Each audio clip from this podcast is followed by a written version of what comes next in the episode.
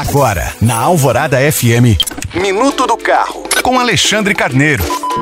Se você é dono de carro flex, eis uma dica que vale tanto para dar aquele passeio e curtir o feriado de hoje, quanto para circular nos deslocamentos de rotina nos próximos dias da semana. É que muita gente costuma abastecer sempre com gasolina, independentemente dos preços. Mas ocorre que neste momento o etanol está valendo mais a pena na maior parte do Brasil, inclusive aqui em Minas Gerais. De acordo com o último levantamento da agência Nacional do Petróleo, Gás Natural e Biocombustíveis, a ANP, o valor médio do etanol no estado é de R$ 3,56 enquanto da gasolina está em R$ 5,50. Para quem não sabe, cabe recapitular que ao abastecer, o proprietário deve dividir o preço do litro desse combustível pelo da gasolina, que só vale a pena quando o resultado for maior que 0,7. Isso porque o consumo dos veículos é mais alto quando eles estão queimando etanol. Como de acordo com os dados da ANP, tal índice está atualmente em 0,65 aqui em Minas Gerais, há uma vantagem financeira considerável ao se abastecer com etanol. E de quebra, o motorista ainda colabora com a questão ambiental, já que esse combustível tem baixo teor de carbono. Lembrando que você pode baixar esse e outros podcasts pelo site alvoradafm.com.br. Eu sou Alexandre Carneiro para a Rádio Alvorada.